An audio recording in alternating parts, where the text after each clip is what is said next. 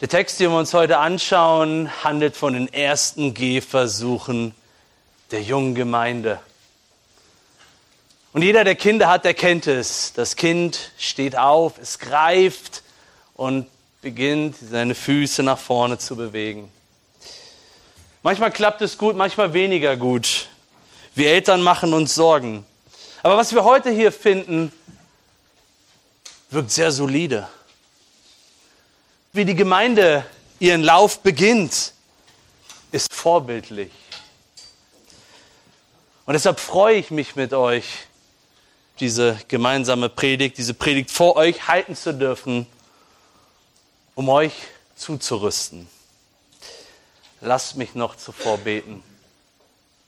Herr Jesus Christus, es ist wahr, was du sagst in deinem Wort, dass getrennt von dir wir nichts können. Du bist der Weinstock, wir sind die Reben. Und genau das ist mir völlig bewusst in solch einem Moment. Ich stehe in voller Abhängigkeit von dir hier vorne und möge ich als treu befunden werden. Möge ich dein Wort verkünden, mögest du verherrlicht werden, nicht der, der die Botschaft überbringt. Und ich möchte für meine Geschwister bitten, dass sie sich konzentrieren können, dass sie erquickt werden und dass sie natürlich diese wunderbaren Merkmale, die wir uns heute genauer anschauen wollen, zu Herzen nehmen. Und dass es in ihrem Leben sichtbar wird. Herr, steh du mir bei. Amen. Vorsorge ist besser als Nachsorge. Wer kennt ihn nicht, diesen berühmten Spruch? Ein wichtiger Teil dieser Vorsorge sind Gesundheitschecks. Mit Hilfe dieser Untersuchung wird die allgemeine Gesundheit ermittelt. Das Ziel ist es, also eine schwerwiegende Krankheit so früh wie möglich zu erkennen und die passenden Gegenmaßnahmen einzuleiten. Stell dir vor, eine Person ohne jegliche fachliche Kenntnisse würde solch einen Gesundheitscheck anbieten. Würdest du darauf eingehen? Ich denke nicht. Wenn es um unsere körperliche Gesundheit geht, können wir uns Fehldiagnosen nicht leisten. Keine Sorge, ich bin nicht dein Hausarzt und dies ist ja auch keine Praxis. Es ist Sonntag, 15 Uhr 30 und du sitzt in einem Gottesdienst. Deshalb möchten wir uns mit einer viel wichtigen Frage befassen. Gibt es eine Vorsorgeuntersuchung für die Gemeinde? Und welche Instanz bestimmt die Referenzwerte? In anderen Worten, wer kann sagen, was ein guter Wert ist? Und wer kann mir sagen, was ein schlechter Wert ist? Dir reicht es doch nicht zu wissen, dass du einen Puls hast oder? Hättest du keinen Puls, würdest du diese Frage nicht stellen. Du brauchst einen Fachmann, der deine Werte nach dem richtigen Maßstäben bewertet. Nur Gott allein verfügt über die nötige Qualifikation zu bewerten, was es bedeutet, eine lebendige Gemeinde zu sein. Deshalb lasst uns lieber auf Gott schauen auf ihn hören. Er ist doch der Erfinder der Gemeinde, der Architekt. Anstatt auf Marketing-Spezialisten oder das, was die Welt da draußen sagt. Bruder und Schwester, möchtest du wissen, was Gott zu diesem Thema in seinem Wort für uns aufgeschrieben hat? Es wird Zeit, das Bild der ersten Gemeinde genauer zu studieren und uns als Gemeinde auf Herz und Nieren zu testen. Ich lese aus unserem Predigtext Apostelgeschichte 2 ab Vers 42. Apostelgeschichte 2 ab Vers 42 bis 47. Da heißt es, und sie blieben beständig in der Lehre der Apostel und in der Gemeinschaft und im Brotbrechen und in den Gebeten. Es kam aber Furcht über alle Seelen und viele Wunder und Zeichen geschahen durch die Apostel. Alle Gläubigen waren aber beisammen und hatten alle Dinge gemeinsam. Sie verkauften ihre Güter und Besitztümer und verteilten sie unter aller, je nachdem einer bedürftig war. Und jeden Tag waren sie beständig und einmütig im Tempel und brachen das Brot in den Häusern, nahmen die Speise mit Frohlocken und den Einfalt des Herzens. Sie lobten Gott und waren angesehen bei dem ganzen Volk. Der Herr aber tat täglich die zur Gemeinde hinzu, die gerettet wurden. Da haben wir es, das Vorbild der ersten Gemeinde. Für uns festgehalten durch die Hand des Lukas. Im Text finden wir vier vorbildliche Merkmale der ersten Gemeinde, auf die eine lebendige Gemeinde nicht verzichten kann. Das Vorbild, den Überblick, Vers 42. Es dient uns zugleich auch als Einleitung. Das Vorbild im Detail, Vers 43 bis Vers 47, bilden den Hauptteil der Predigt. Die Predigt besteht aus den folgenden Punkten. Lehre, Vers 43, Gemeinschaft, Vers 44 bis 45, Brotbrechen, Vers 46 und Gebet, Vers 47. Wenn du schon immer mal wissen wolltest, wie es war, ein Teil der ersten Gemeinde in Jerusalem zu sein, dann pass gut auf auf, diese, auf diesen einleitenden Vers. Vers 42, und sie blieben beständig in der Lehre der Apostel und in der Gemeinschaft und im Brotbrechen und in den Gebeten. Dank Lukas müssen wir nicht wild spekulieren. Wir müssen nicht im Dunklen tappen oder irgendwelche Ausgrabungen tätigen. Er beantwortet diese wichtige Frage in Vers 42 kurz und prägnant mit vier Merkmalen, die uns gleichzeitig auch als Gliederung dienen die Lehre der Apostel, Gemeinschaft, Brotbrechen, Gebete. Nach diesem kurzen Überblick in Vers 42 beginnt Lukas Stück für Stück jedes dieser vorbildlichen Merkmale in den Versen 43 bis 47 zu entfalten, die wir uns dann genauer im Hauptteil anschauen werden.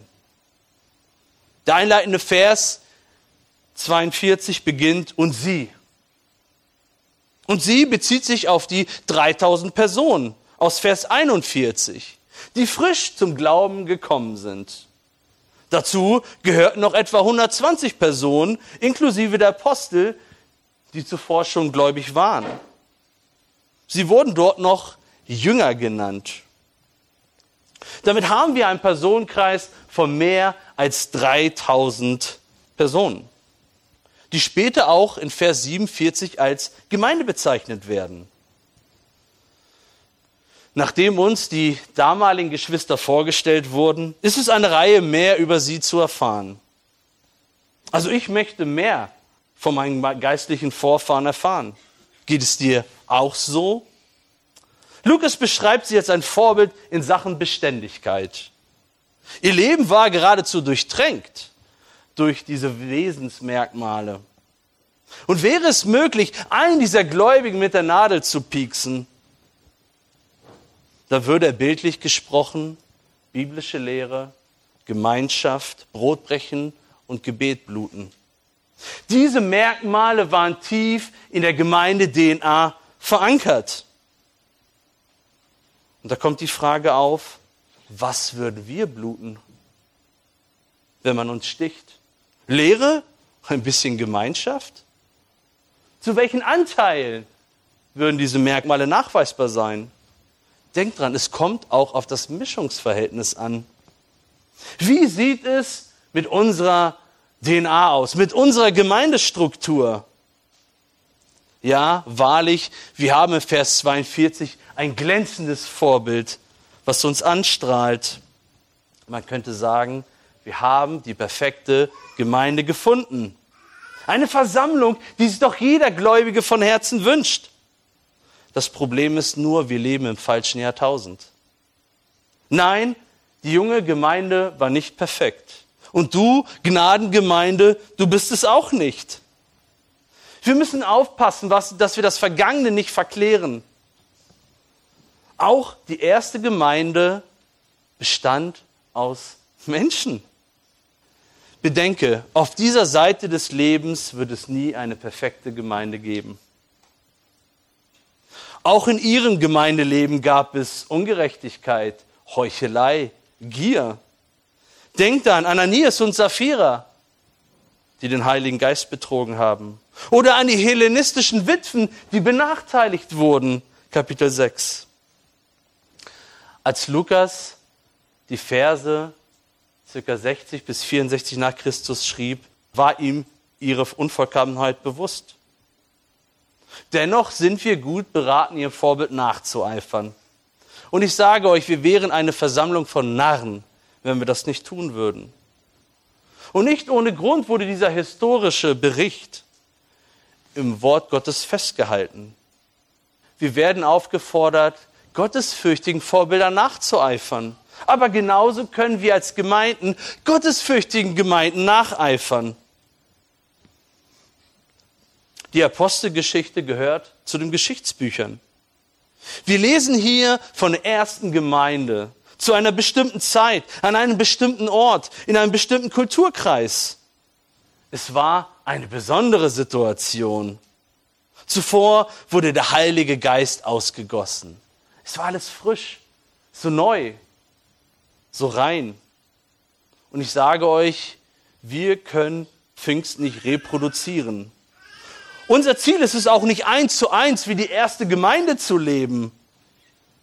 Es wird für uns ziemlich schwer, beständig und einmütig im Jerusalemer Tempel zu sein, weil dieser circa 70 nach Christus zerstört wurde. Deshalb geht es darum, diese zeitlosen Prinzipien herauszufinden und auf unsere Gemeinde anzuwenden. Des Weiteren gilt es noch zu erwähnen, die vier Merkmale aus Vers 42, die Lehre, die Gemeinschaft, das Brotbrechen, die Gebete, sind nicht die einzigen Prinzipien, die wir in der Schrift finden, damit wir als lokale Gemeinde gesund bleiben. Wir haben die gesamte Schrift vor uns liegen. Und gerade in den Briefen, sie sind voll von guten Ratschlägen, ja, auch Aufforderungen, die wir nacheifern können. Deshalb lasst uns davon Gebrauch machen. Aber eines steht fest. Wenn wir nur an einem dieser Merkmale schwächeln, wird unser gemeinsamer Lauf, der gute Kampf, stark beeinträchtigt. Deshalb lasst uns gut überlegen, ob wir einen anderen Weg einschlagen als die erste Gemeinde. Wir möchten in ihren Fußstapfen wandeln. Warum? Weil sie Christus nachgefolgt sind.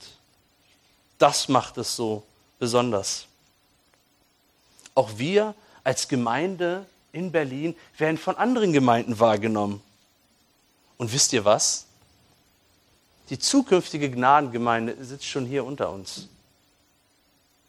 Sie sind hier anwesend. Ja, es ist vielleicht der kleine Junge, der gerade in der Kinderbetreuung sitzt und nicht so richtig stillsitzen kann. Vielleicht wird er eines Tages der Prediger der Gnadengemeinde. Oder das kleine Mädchen, das neben dir sitzt, auf das du runterschaust, die gerade ganz eifrig dabei ist, die Malaufgabe auf dem Gemeindeblatt zu lösen. Oder der Jugendliche, der jetzt noch das Mikro hält und eines Tages vielleicht die Anbetung leiten wird. Und dann wird es sich zeigen, ob wir es wert sind, nachgeahmt zu werden. Also lasst uns diese wunderbaren Tugend, die wir in Vers 42 gefunden haben, vor den Augen unserer Kinder ausleben. Sind sie es nicht, die zukünftige Generation von christlichen Männern und Frauen? Die Zeit wird es zeigen, ob wir es wert sind. Des Weiteren sind wir alle aufgerufen, diese vorbildlichen Merkmale mit Leben zu füllen. Es ist ein Gemeinschaftsprojekt. Und nachdem wir uns das Vorbild im Überblick angeschaut haben, wird es Zeit, mit dem Hauptteil der Predigt zu beginnen und als das Vorbild im Detail zu betrachten. Das erste vorbildliche Merkmal der ersten Gemeinde, auf die eine lebendige Gemeinde nicht verzichten kann, ist die Lehre. Nicht umsonst beginnt Lukas als erstes mit dem Merkmal der apostolischen Lehre. Die Lehre hat einen wichtigen Einfluss auf die danach folgenden Merkmale. Ohne die richtige Lehre bleibt unsere Gemeinschaft nur oberflächlich. Ohne die richtige Lehre wird dieses Mahlfeier zu einem Götzendienst. Ohne die richtige Lehre werden wir es nie erfahren, was es bedeutet, im, im Willen Gottes zu beten. Wo das Wort nicht von der Kanzel regiert, dort gibt es ein Machtvakuum, das sich Stück für Stück mit Sachen füllt, die der Gemeinde schadet. Gefährliche Irrlehren, kraftloses Menschenwort, vielleicht Bühnenshows. Die Lehre, von der er die junge Gemeinde geprägt wurde, wurde den Aposteln zugeschrieben. Sie steht stark in der Verbindung der Apostel. Es heißt ja, die Lehre der Apostel. Aber für was steht diese Lehre, die uns zuvor genannt wurde?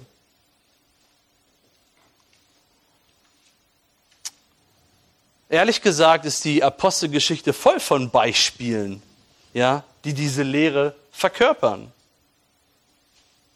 Aber es geht eigentlich darum, in einfachen Worten, sie gaben das weiter, was Christus ihnen aufgetragen hat. Die Ausbildung der Apostel umfasste etwa drei Jahre und selbst nach seiner Auferstehung nahm Christus sich die Zeit, sie zu lehren über das Reich Gottes, so wie wir es in ersten Kapitel lesen. Ihre Aufgabe war es einfach, treu das weiterzugeben. Diese Wahrheit beinhaltet die Lehre über die Person Christi und sein Werk. Das, was einst die Apostel gelehrt haben, haben wir jetzt schwarz auf weiß in unseren Bibeln. Es wurde für uns dokumentiert. Aber das bedeutet nicht, dass das Alte Testament dadurch überflüssig geworden ist. Denkt an die heutige Schriftlesung. Da haben wir diese wunderbare Predigt von Petrus gehört. Ja? Er klammerte nicht das Alte Testament aus, nein, er bezog es mit ein. Und deshalb ist es wahr, die Worte des Kirchenvaters Augustinus. Das Neue Testament ist im Alten verhüllt. Das Alte im Neuen enthüllt. Das Neue Testament ist im Alten verhüllt. Das Alte im Neuen enthüllt. Bevor wir den Vers 43 lesen, ist es ganz essentiell, dass wir aus diesem Punkt in Vers 43, wo es um Zeichen und Wunder geht, kein eigenes Merkmal machen. Nicht, dass wir sagen, ja, in Vers 42 haben wir vier Merkmale und in Vers 43 kommt noch eins dazu. Ich möchte nicht, dass wir heute rausgehen mit fünf Merkmalen. Nein, es sind vier Merkmale. Der Vers 43 hilft uns dabei, die apostolische Lehre, das, das Herzstück der Gemeinde besser zu verstehen. Lasst ihn mich lesen es heißt in Vers 43, es kam aber Furcht über alle Seelen und viele Wunder und Zeichen geschahen durch die Apostel. Vers 43, wir lesen von Wundern und Zeichen, die mit Furcht wahrgenommen wurden.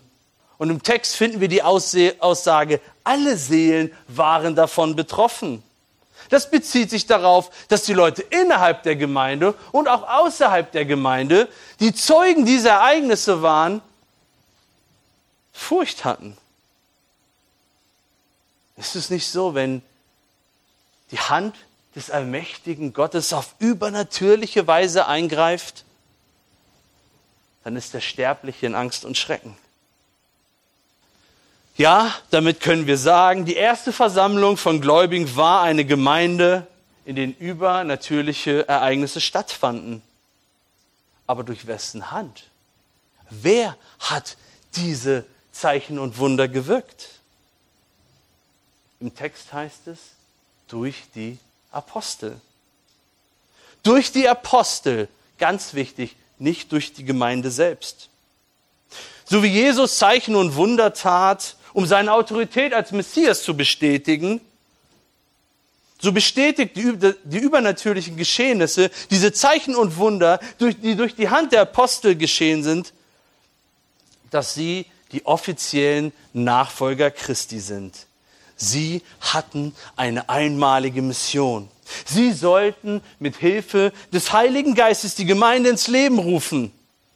Ja, die Zeichen und Wunder hatten einen Platz in der jungen Gemeinde, aber sie waren eng mit dem Dienst der Apostel verknüpft und dadurch auch zeitlich begrenzt. Später lesen wir davon, dass Hirten eingesetzt wurden durch die Apostel. Aber warum benötigen die Hirten der Gnadengemeinde Berlin keine Zeichen und Wunder, wenn sie auf der Kanzel stehen? Eine sehr wichtige Frage, oder? Ganz einfach gesagt, sie können mit Hilfe der Bibel die Autorität bestätigen. Sie können damit zeigen, ja, das ist das wahre Gott, das Wort Gottes. Und der Zuhörer ist in der Lage, es nachzuvollziehen, indem er das prüft anhand der Schrift. Ich meine, stellt euch vor, da kommt ein Fischermann nach Jerusalem und ruft alle auf, Buße zu tun. Da könnte jeder kommen können. Und seine Autorität wurde wahr oder wurde dargestellt durch die Zeichen, die gewirkt wurden. Aber auch das nur für einen bestimmten Zweck, für eine bestimmte Zeit, für eine bestimmte Situation.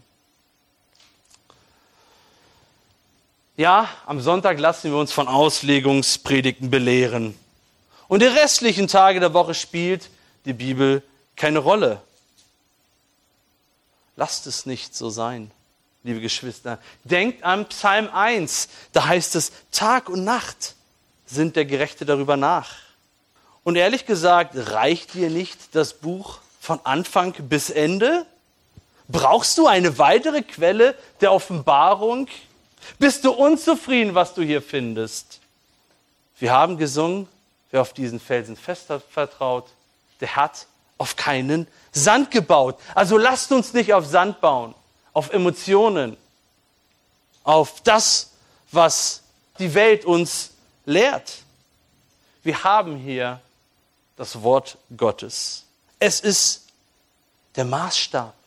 Er ist oder das Wort Gottes ist unser Seelsorger. Ja, wir schätzen das Wort Gottes. Das würde jeder von euch doch bestätigen.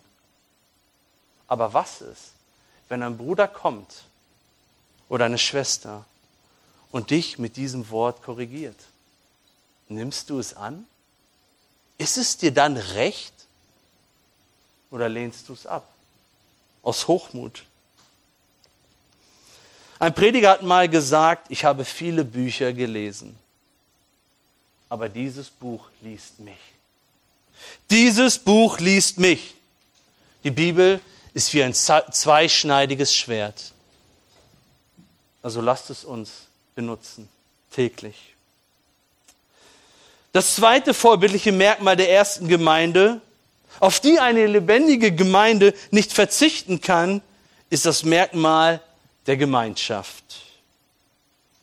In Vers 44 bis 45 heißt es, alle Gläubigen waren aber beisammen und hatten alle Dinge gemeinsam.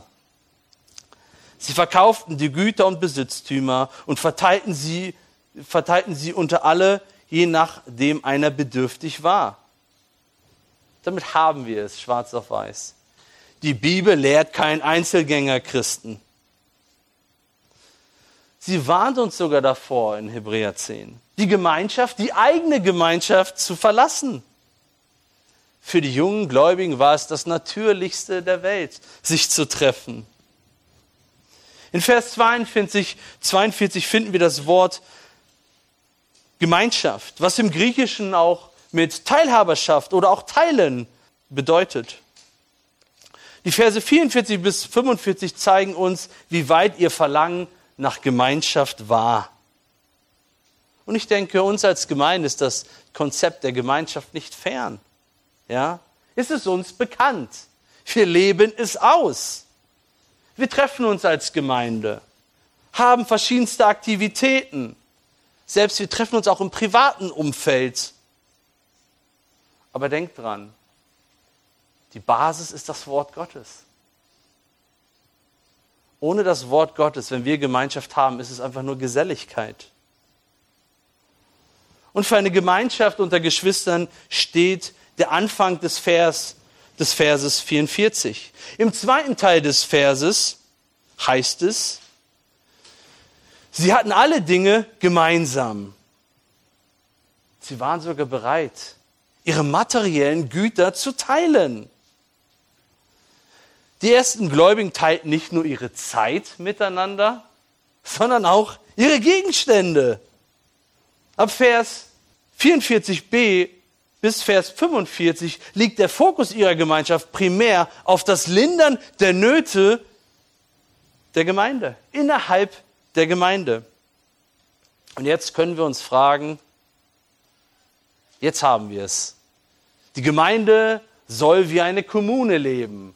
Kein, privaten Eigen, kein privates Eigentum. Wir verkaufen alles, schmeißen alles in einen Topf. Aber das lehrte der Text nicht. Sie verkauften wann? Wenn es einen Bedarf gab. Wenn eine Not gelindert werden musste. Und es ist auch nicht verboten, privates Eigentum zu haben. Es wurde gar nicht verlangt, dass sie ihre Grundstücke verkauften. Jeder kennt sie, dieses berühmte Kapitel oder diese Geschichte von Ananias, ah, Ananias und Sapphira. Aber sie wurden nicht mit dem Tod bestraft, weil sie nicht teilen wollten, weil sie egoistisch waren und ihr eigenes Haus behalten wollten. Nein. Oder ihren Acker eher gesagt. Es liegt eher daran, dass sie den Heiligen Geist betrogen haben. Die Verse vor dem Vers 42 fanden zur Zeit von Pfingsten statt. Damit war Jerusalem voller Pilgerer zu dieser Zeit. Und unter diesen 3000 Seelen, die an Pfingsten gerettet wurden, waren nicht nur einheimische Juden, sondern auch auswärtige Juden. Für sie war es völlig selbstverständlich, sich der Gemeinde anzuschließen, dort zu bleiben, mehr zu erfahren. Ja, sie waren begierig wie neugeborene Kindlein nach der Milch, nach der unverfälschten Milch des Wortes. Ja, sie hatten einen Wunsch nach Wachstum. Und deshalb genau deswegen blieben sie in Jerusalem. Wie sieht es mit unserem Wunsch nach Wachstum aus? Hast du vielleicht stark angefangen, als du Christ wurdest? Und jetzt ist das Feuer ja immer weniger geworden, das in dir brennt? Des Weiteren können wir davon ausgehen, dass es für, ein, für die jungen Gläubigen auch zum Nachteil wurde, wenn sie Christus gefolgt sind, wenn sie sich offiziell zu Christus bekannt haben. Damit wurden sie zum Teil sozial ausgegrenzt. Es ist gut möglich gewesen, dass sie ihre Arbeit verloren haben. Oder ihre eigene Familie wollte mit ihnen nichts mehr zu tun haben. Stellt euch vor, was für ein Preis waren sie bereit zu zahlen. Und natürlich gab es auch Gläubige, die zuvor schon immer ein Leben in Armut erdulden mussten. Aus verschiedensten Gründen. Krankheit, vielleicht eine Witwe, Und jetzt müssen wir uns fragen, wie sieht es mit unserem Verlangen nach Gemeinschaft aus? Würde man unsere Gespräche aufzeichnen? Was könnte man dort hören? Wie bewerten wir ja, die Ereignisse, die um uns herum geschehen, geschehen? Aus der Sicht der Bibel oder aus unserer Sicht? Ja, und genau so ist es. Ist, das Wort Gottes ist ein Teil davon, von unserer Gemeinschaft, wenn wir uns als Gemeinde treffen. Des Weiteren, wir in Deutschland haben wirklich eine komfortable Situation. Wir haben ein soziales Netz, das einspringen kann, wenn wir unseren Job verlieren, wenn wir krank sind. Aber was ist, wenn die Zeiten sich ändern? Wenn es rauer wird, sind wir bereit, für die finanziellen Nöte unserer Geschwister zu sorgen? Lasst uns nicht vergessen, der Großteil unserer Geschwister kennt solche Nöte. Und ehrlich gesagt, wir sind die Ausnahme. Wir Christen in Deutschland, im Westen, wir sind nicht die Norm. Wir sind eher die Ausnahme. Ich bin verheiratet, habe drei Kinder. Aber was ist, wenn mir was passiert? Wenn von heute auf morgen ich aus dem Leben gerissen werde? Drei Kinder bleiben zurück. Ohne ihren Vater. Wer sorgt für meine Frau? Und das sind Fragen, die wir uns stellen müssen. Das gehört dazu. Dass wir uns in die Augen schauen und sowas nachfragen. Also bist du bereit? Bist du bereit, einzuspringen, wenn es nötig ist? Lehre, Gemeinschaft. Und das Brotbrechen ist das dritte vorbildliche Merkmal der ersten Gemeinde, auf die eine lebendige Gemeinde nicht verzichten kann. Vers 46. Und jeden Tag waren sie beständig und einmütig im Tempel und brachen das Brot in den Häusern, nahmen die Speise mit Frohlocken und den Einfalt des Herzens. Im Vers 46 finden wir zwei Orte, an denen die jungen Gläubigen ihre Zusammenkünfte pflegten. Der erste Ort war der Tempel. Der zweite Ort waren ihre Häuser. Also sie trafen sich auch im Privaten. Aber was taten sie in dem Tempel? Ja, sie gingen hin, um am öffentlichen Gebet teilzunehmen, wie wir in der Apostelgeschichte 3 lesen. In Vers 1, Petrus und Johannes gingen aber miteinander in den Tempel hinauf um die neunte Stunde, da man zu beten pflegte.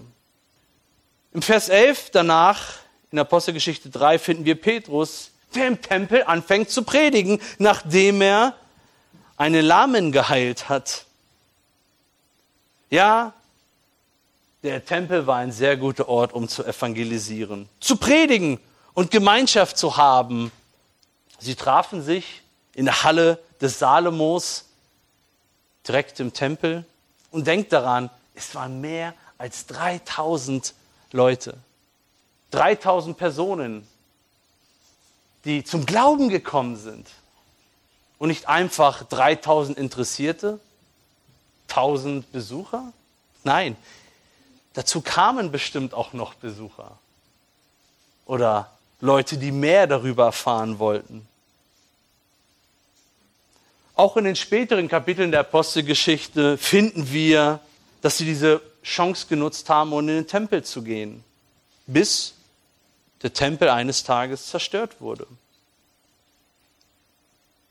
In den privaten Häusern haben sie eins gemacht, was sie nicht in den Tempel getan haben. Das war das Brotbrechen. Ja, das Brotbrechen steht für das Mahl des Herrn. Wir verwenden meistens diesen Begriff nicht, aber das ist damit gemeint. Das, was wir heute oder das wir danach gleich zusammen feiern werden. Und diese Zeit der Gemeinschaft, übten sie mit der richtigen Herzenshaltung aus.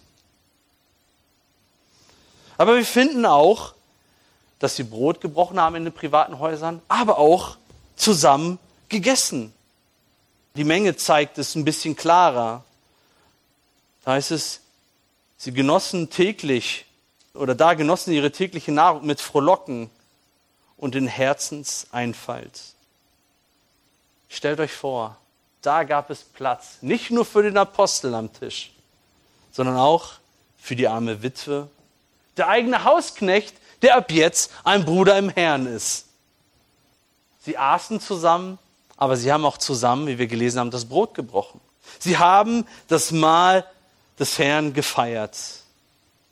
Und ich kann mir, ich kann mir vorstellen, für jeden, der dieses wunderbare Mahl einleitet oder leiten darf, es muss ein wunderbarer Anblick gewesen sein, wenn Petrus mitten im Wohnzimmer steht und in voller Klarheit das Mahl des Herrn erklärt. Und wir können davon ausgehen, dass es so erklärt hat, wie die aus der Sicht der Bibel. Wie es der Lehre entspricht, ohne diesen ganzen Hokuspokus, dass das Brot sich verändert oder der Saft zum Blut Christi wird. Nein, es sind und bleiben einfache Gegenstände, mit denen wir angeregt werden, über das Erlösungswerk Christi nachzudenken.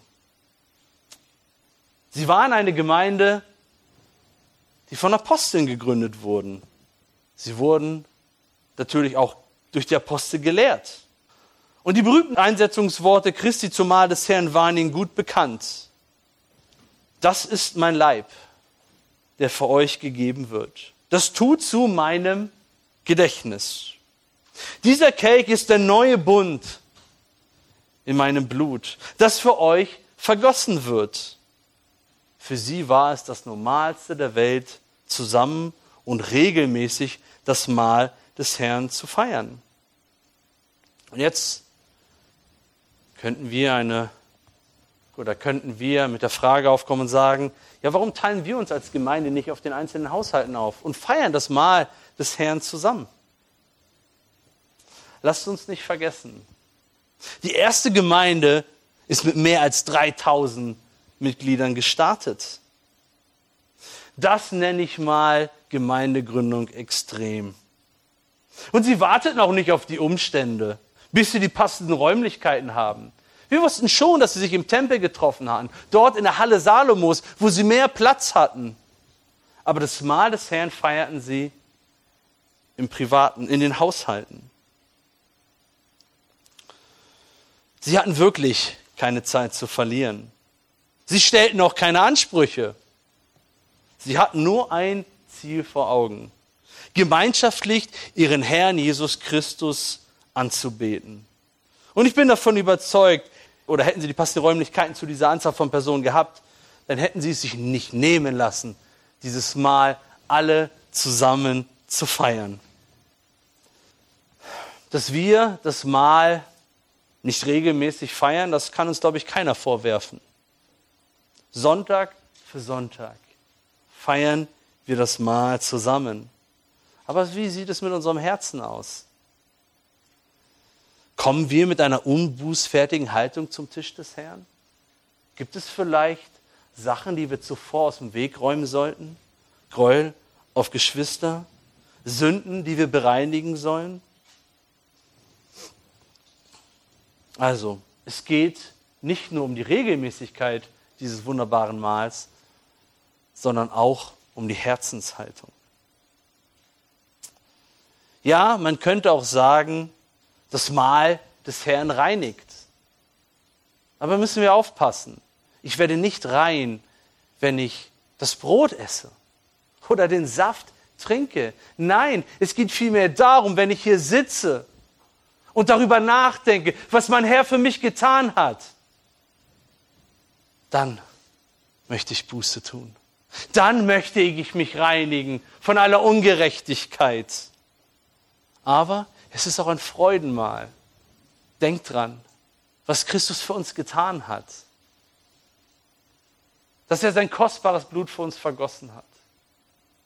Und dieses Mahl steht für diese wunderbare Liebe Gottes, die uns zuteil wurde in unseren Herrn Jesus Christus.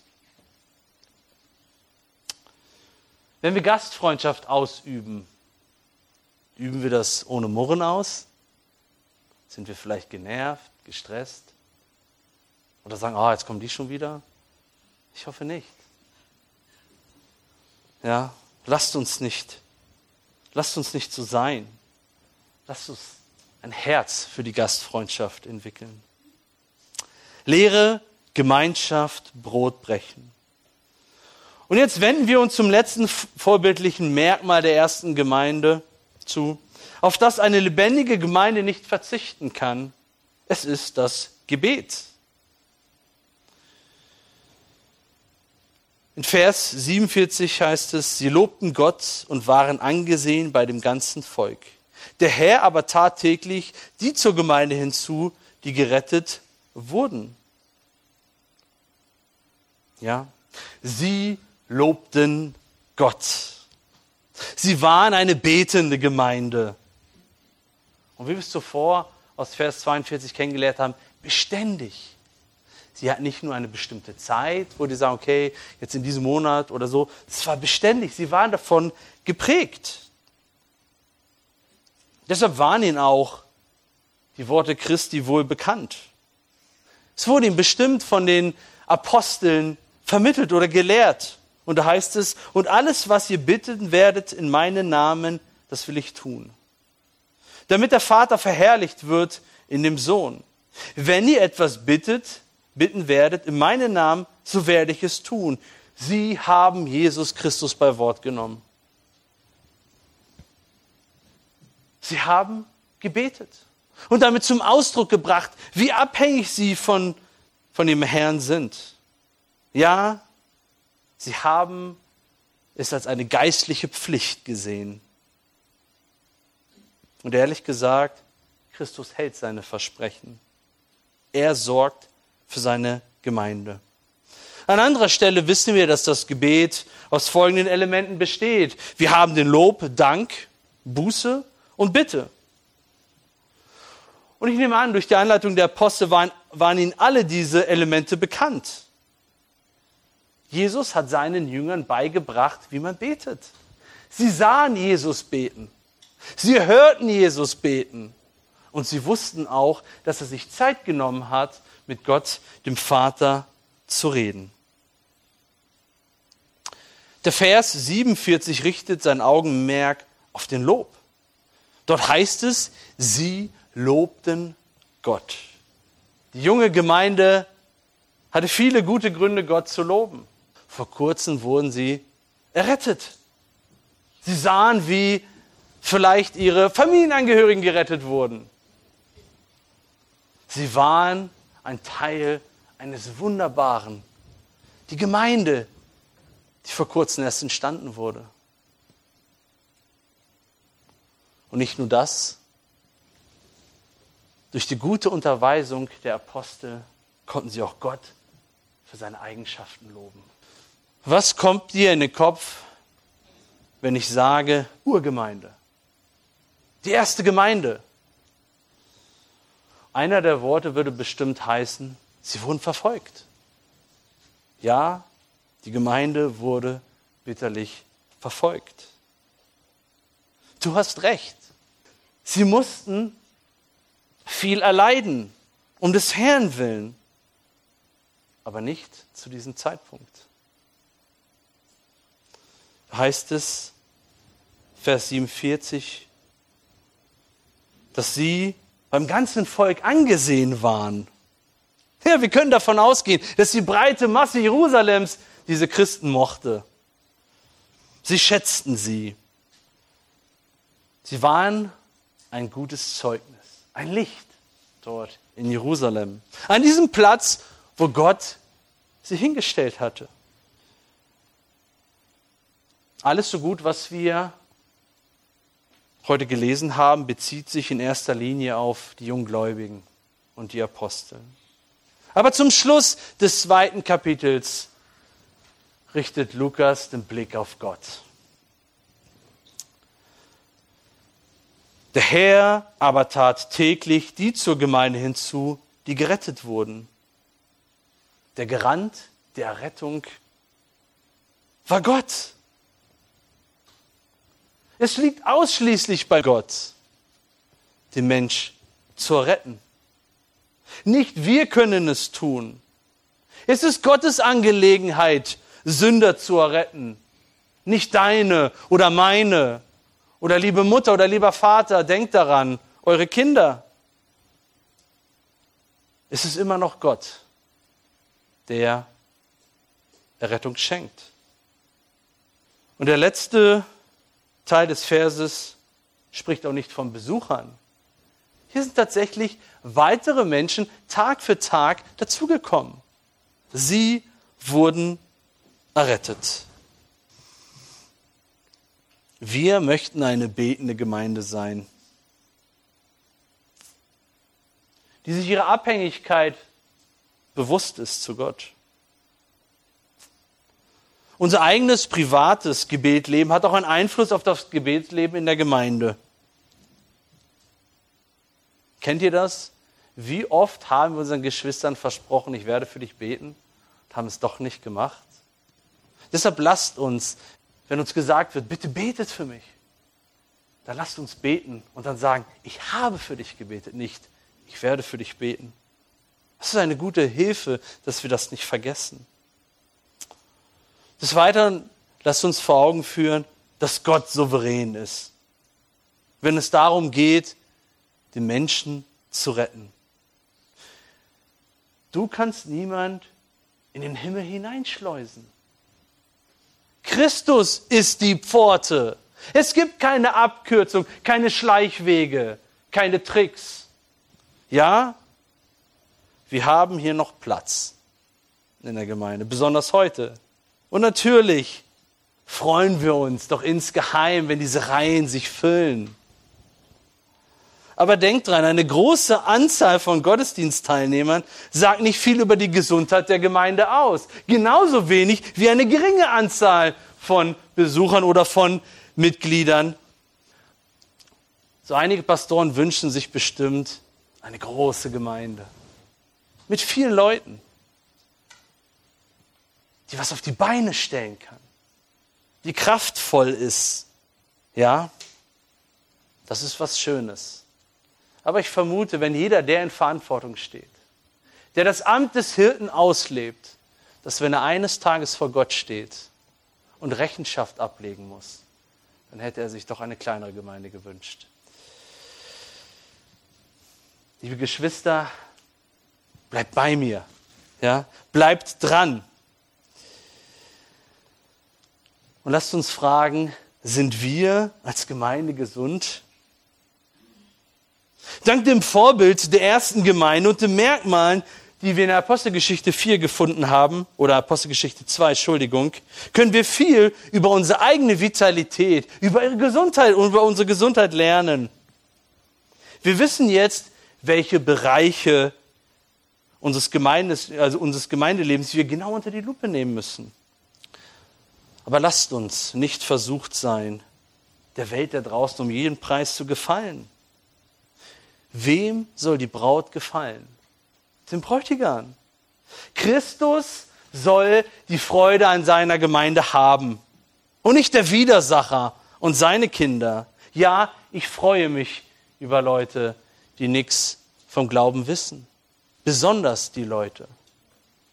Aber dennoch, denkt daran, wir machen keinen Gottesdienst, der primär auf sie zugeschnitten ist. Christus ist das wahre Haupt der Gemeinde. Dieser Gedanke soll unsere Leidenschaft sein, unser Antrieb, unsere Motivation. Wie hat einmal Sören Kierkegaard gesagt, wer sich mit dem Zeitgeist vermählt, wird bald Witwer sein. Wer sich mit dem Zeitgeist vermählt, wird bald Witwer sein. Trends und Geschmäcker, die ändern sich schnell. Was damals undenkbar war, ist heute völlige Normalität. Schön, dass wir einen Maßstab haben, der unveränderlich ist, der nie vergehen wird. Es ist das Wort Gottes. Und genau dort finden wir diese Aufforderung, ihr sollt heilig sein, denn ich bin heilig. Dieser, dieser Vers ist nicht schwer zu verstehen, sondern dieser Vers ist schwer zu schlucken für den natürlichen Mensch. Und genau deshalb benötigt jedes neue oder jedes Gemeindemitglied ein neues Herz. Das ist die Voraussetzung. Solange du nicht vom Neuen geboren bist, gehörst du nicht dazu. Du bist ein Beobachter. Hier einen Sitzplatz zu haben, heißt nicht, dass du einen Platz bei Gott hast. Und wenn ich diese Worte ins Herz treffen, dann kehre um. Kehre um, so wie der Apostel Petrus es gesagt hat in seiner Predigt. Und er hat gesagt, jeder, der den Namen des Herrn anruft, wird errettet werden. Hast du Christus vom ganzen Herzen angerufen? Hast du deine Schuld bekannt? Hast du die Kosten überschlagen? Und lasst uns genau an diese Menschen denken, die fern sind vom Reich Gottes. Lasst uns daran denken, die noch nicht errettet sind, die unter uns sind oder die, die eines Tages durch diese Tür kommen. Deshalb wehe uns, wehe uns, wenn die Lehre zur Ware wird, der Prediger zum Verkäufer, der Zuhörer zum Konsument. Und wir so lang, so lang an der Lehre herumschneiden, bis jeder sie ohne Probleme schlucken kann. Schön, glatt, ohne Kanten, kein Anstoß. Aus der kraftvollen, mächtigen Lehre der Apostel von damals wurde nur noch, Jesus liebt dich und hat einen wunderbaren Plan. Welch eine Tragödie. Der Missionsbefehl lautet nicht, füllt eure Reihen und lehrt sie alles zu halten, was sie von euch gerne hören möchten. Ein verdorbenes Herz braucht nicht fünf Ratschläge, um ein besseres Ich zu sein. Es braucht Wahrheit. Es braucht die Wahrheit Gottes. Und es ist, spielt keine Rolle, was der Gemeindewachstumsspezialist da draußen behauptet. Keines der heutigen genannten Merkmale verliert seine Gültigkeit. Wir halten fest an der Lehre der Apostel, der Gemeinschaft, dem Brotbrechen und im Gebet. Lasst mich beten. Herr, wir loben und preisen dich und sind dir dankbar. Du bist das wahre Genie, was hinter der Gemeinde steht. Das kann sich kein Mensch ausdenken. Aber wir wissen auch, um zu der Gemeinde dazuzugehören, benötigen wir ein neues Herz. Du schenkst beides. Du hast uns die Gemeinde geschenkt und du hast uns ein neues Herz geschenkt. Hab Dank dafür.